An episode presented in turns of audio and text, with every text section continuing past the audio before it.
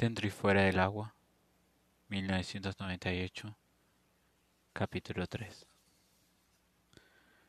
Matías volvió al despacho de Nicolini a la semana de la primera entrevista. El profesor lo reconoció por el modo de llamar a la puerta, y ya eso lo, irritó de sobremanera. Al verlo, aparecer dio un profundo resoplido, dispuesto a montar en cólera no bien le dijera que había cosas que no entendía o pidiera que le explicara esto o aquella ecuación. Si me muestro bastante severo ese hijo, lo mismo me lo quito de encima. Matías pidió permiso y sin mirarle a la cara, dejó sobre la mesa los folios del artículo que le había encargado que estudiara. Cuando Nicoli los cogió, Cayeron unas hojas sueltas, numeradas y escritas con buena letra, que el muchacho juntaba a las grapas. Las reunió y las hojeó un momento. Allí estaban las ecuaciones del artículo, cabalmente desarrolladas y con sendas, con sendas referencias al texto. No tuvo necesidad de examinarlas a fondo para comprender que eran correctas. Ya el orden de la página lo demostraba. Sintió cierta frustración al no poder desahogar la cólera que incubaba, como cuando uno quiere estornudar y no puede. Estudió con mayor detenimiento el trabajo, cabeceando con aprobación. No pudo evitar un acceso de envidia, pues aquel muchacho que tan poco apto parecía para la vida, estaba sin duda más dotado para aquella materia que él mismo. Al final dijo, aunque más para sí mismo y sin intención real de felicitarlo, muy bien. Y añadió un tono enfático tedioso. En los últimos párrafos se plantean ciertos problemas sobre los momentos de la Z, que, sí, me interrumpió Matías, y creo que lo he resuelto. Nicoli lo miró primero con incredulidad y luego con franco desdén. Ah, sí. Vea la última página que adjunto. El profesor se enmudeció. Se monició el índice, pasó la página hasta llegar a la última y liñó ceñudo la demostración de Matías. Sin entenderla muy bien y hallar tampoco nada que objetar, con más calma, lo oyó y lo leyó una segunda vez, y ahora sí le pareció clara, incluso rigurosa, y hasta salpificada de cierta pedantería diletantes. A medida que seguía el desarrollo, fue distendiendo la frente y sin darse cuenta empezó a acariciarse el labio inferior, olvidado de Matías, que había permanecido todo el tiempo en la misma postura, mirándose los pies y rogando a Dios que fuera correcto, correcto, como si el resto de su vida dependiera de aquel profesor. No imaginaba que, en efecto, así había de ser. Nicoli dejó con cuidado los folios en la mesa y se reclinó en la silla con las manos cruzadas en la nuca, postura que debió ser su preferida. Bien, enhorabuena. La discusión de la tesina fue fijada para finales de mayo, y Matías pidió a sus padres que no asistieran.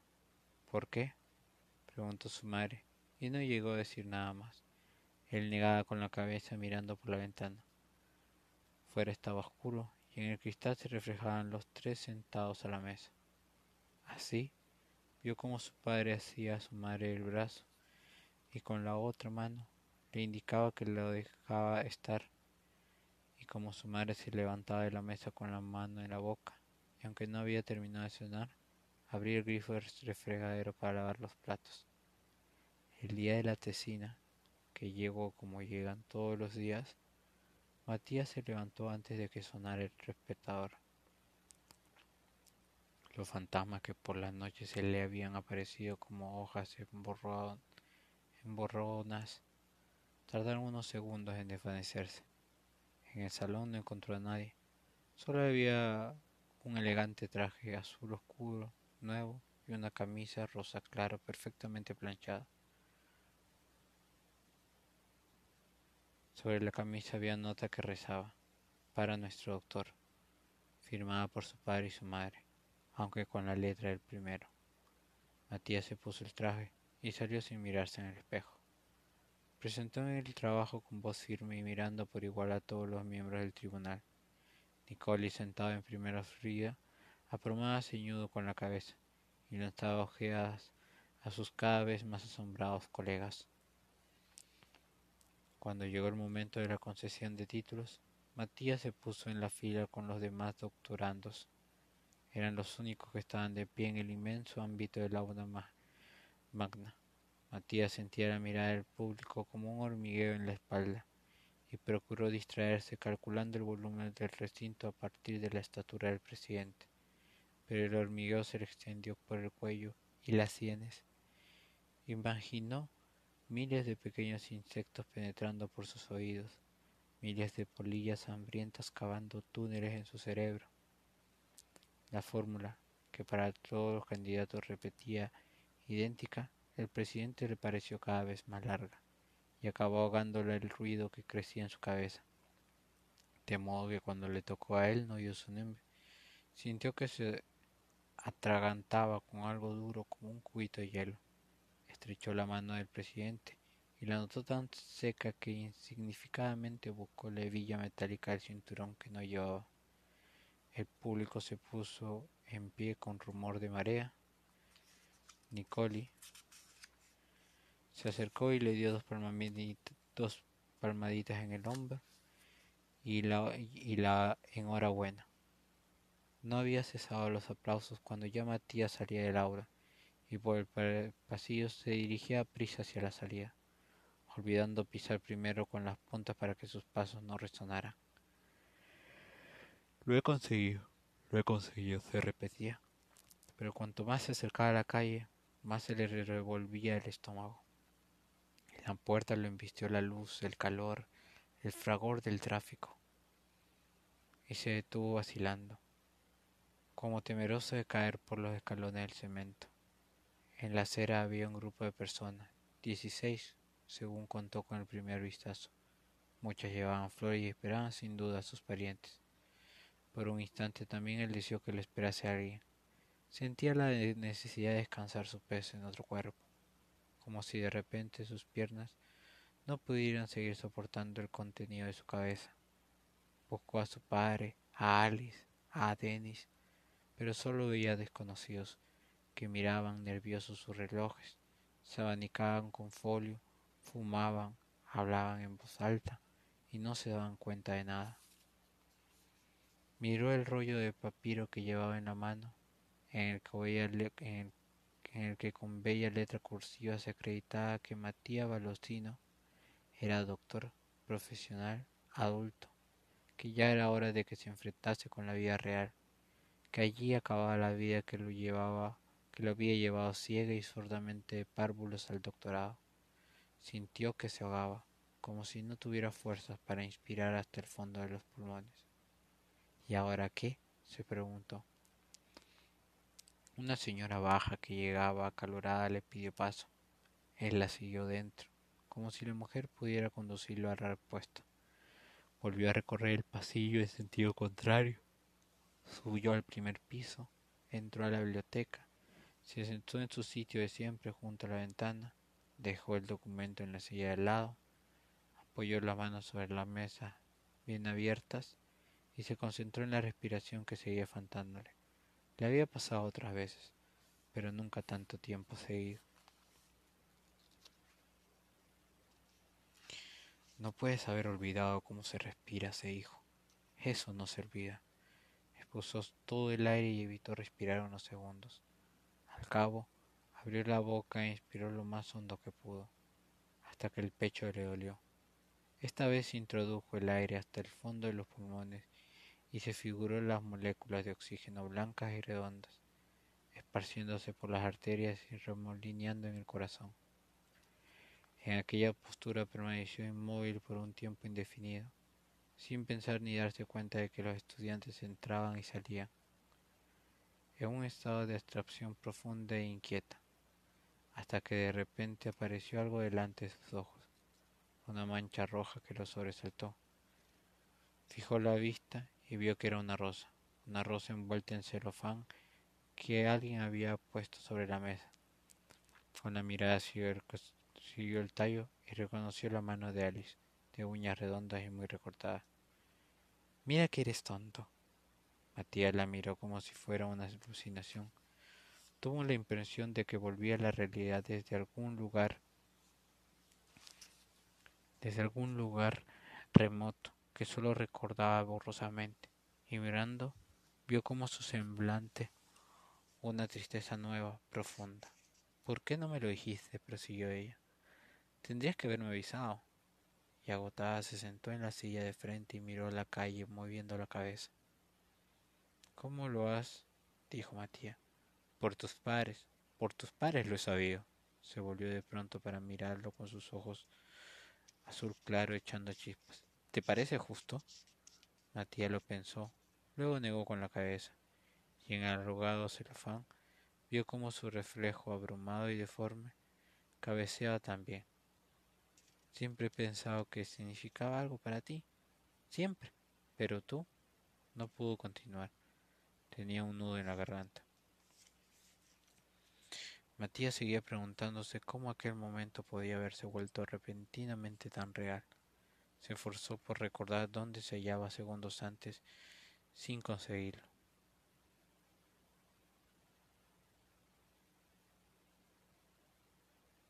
Tú nada, concluyó Alice. Nunca. Matías tuvo la impresión de que la cabeza se le hundía entre los hombros, de que la polilla volvía a agitarse en su cerebro. No tenía importancia. No quería que... Cállate, interrumpió ella. Alguien hizo chitón y en el silencio suficiente quedó vibrando el eco de ese sonido. Alice se fijó, se fijó mejor en Matías y se alarmó. Pero estás pálido. ¿Te ocurre algo? No sé. Me siento como mareado. Ella se puso en pie, se retiró el pelo de la frente como si fuera a conjurar más los pensamientos, inclinando sobre él le dio un beso en la vajilla, leve y silencioso que al instante espantó los insectos. Seguro que lo has hecho muy bien. Lo sé, le dijo la vida. Matías notó su su pelo cosquillándole en el cuello, y como en el corto espacio que los separaba se llenaba con su calor y le oprimía la piel con suavidad de algodón, tuve el impulso de estrecharla contra sí, pero sus manos permanecieron quietas como dormidas. A se irguió y se estiró para coger de la silla el título de doctor. El título de doctor. Lo desenrolló y lo leyó a media voz sonriendo. ¡Wow! exclamó al final. Esto hay que celebrarlo. Venga, enfíe, doctor. Y le tendió la mano. Él se la tomó no sin vacilar. Dejó que lo sacara de la biblioteca con la misma confianza desarmada con que años atrás se había dejado arrastrar al baño de chicas. Con el tiempo, la proporción entre sus manos había cambiado, y ahora la suya abarcaba por entero la de Alice, como la áspera valva de una concha. ¿A dónde vamos? A dar una vuelta. A que te sol. ¿Qué falta te hace? Salieron a la calle, y esta vez él no tuvo miedo de la luz, del tráfico ni la gente que esperaba a la puerta. Subieron al coche y bajaron la ventanilla. Alice conducía con las dos manos y cantaba Picture of You, imitando el sonido de palabras que no conocía. Matías sintió que sus músculos se relajaban poco a poco y se moldaban a la forma del asiento. Tenían la sensación de que el automóvil iba dejando una estela negra y viscosa, que era su pasado y sus preocupaciones. Se sentía cada vez más ligero, como un recipiente que se vacía. Cerró los ojos y por unos segundos flotó con la brisa que le daba en la cara y con la voz de Alice. Cuando las abrió, estaban en su calle. Se preguntó si no lo había organizado una fiesta sorpresa y rogó a Dios que no. Di, ¿a dónde vamos? Mmm, murmuró Alice. Tú no te preocupes. El día que conduzcas tú, podrás llevarme donde quieras. Por primera vez se avergonzó de no tener un carnet de conducir a sus veintidós años. Esa era otra de las cosas que se había saltado otro de los consabidos pasos de la vida de un joven que él había preferido no dar, a fin de seguir al margen del engranaje de la vida. como comer palomitas en el cine, sentarse en el respaldo de los bancos, no respetar la hora de volver a casa impuesta por los padres, jugar al fútbol con pelotas de papel de aluminio o quedarse desnudo ante una chica. Y pensó que aquello cambiaría si obtendría el carnet cuanto antes. Y lo haría por ella, para llevarla de paseo en coche, porque miedo le daba admitirlo. Cuando estaba con ella, sentía que valía la pena hacer todas esas cosas normales que hacen las personas normales. Ya cerca de casa de Matías, Ali dobló una esquina y enfiló la avenida principal. A los cien metros aparcó enfrente del parque. Voy la. Se quitó el cinturón y se apeó. Matías no se movió y se quedó mirando el parque. ¿Qué no bajas? añadió yo. Aquí no. Va, baja. Él negó con la cabeza. Vamos a otro sitio. Aren miró a los lados. ¿Qué problema hay? Vamos a dar un paseo. Se acercó a la ventanilla de su amigo. Matías estaba rígido como si alguien le hubiera puesto un puñal a la espalda y se agarraba el asidero de la portazuela con los dedos crispados como patas de araña. Miraba con fijeza los árboles cien metros más allá, cuyos anchos follajes cubrían los troncos nudosos la espesa maraña del enramado, el terrible secreto.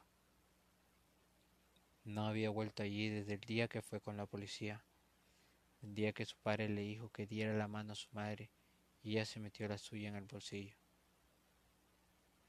Aquel día aún llevaba los brazos vendados hasta los codos, con una venda gruesa que le daba varias vueltas y que solo con una sierra había podido atravesar indicó a los policías dónde se había quedado sentada Micaela, que querían saber el punto exacto, y tomaron fotos de lejos y de cerca.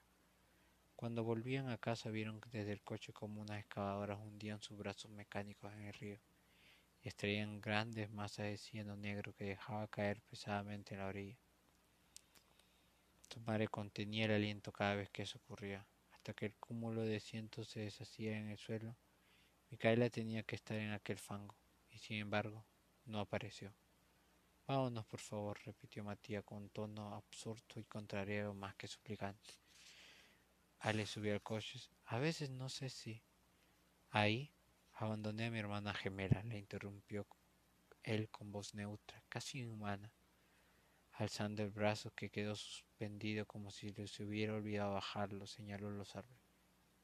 ¿Tu hermana gemela? ¿Tienes una hermana gemela?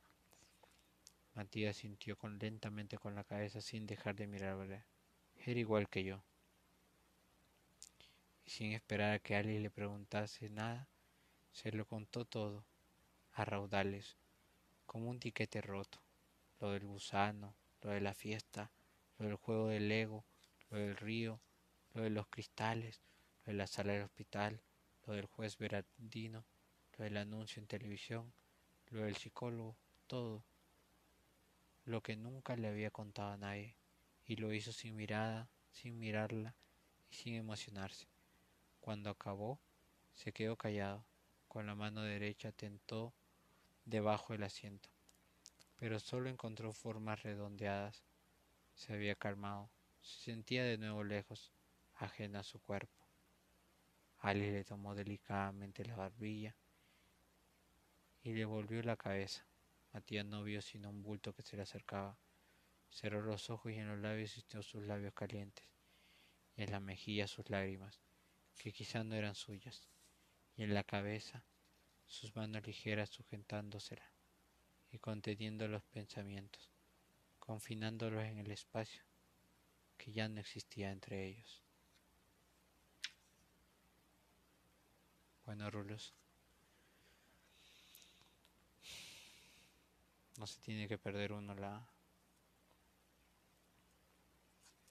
el buen ritual de hacerte una escolta.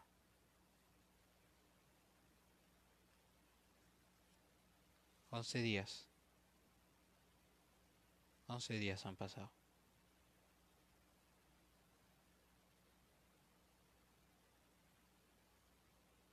Te mando un abrazo virtual a lo muy lejos. Y espero que esto y espero que los comentarios ahora finales de cada, de cada historia te permitan no solo escuchar la primera parte y dejar de escuchar lo demás. Te extraño. Buenas noches, Rulos. O buenas tardes. Buenos días. Dependiendo de la hora en que lo escuches.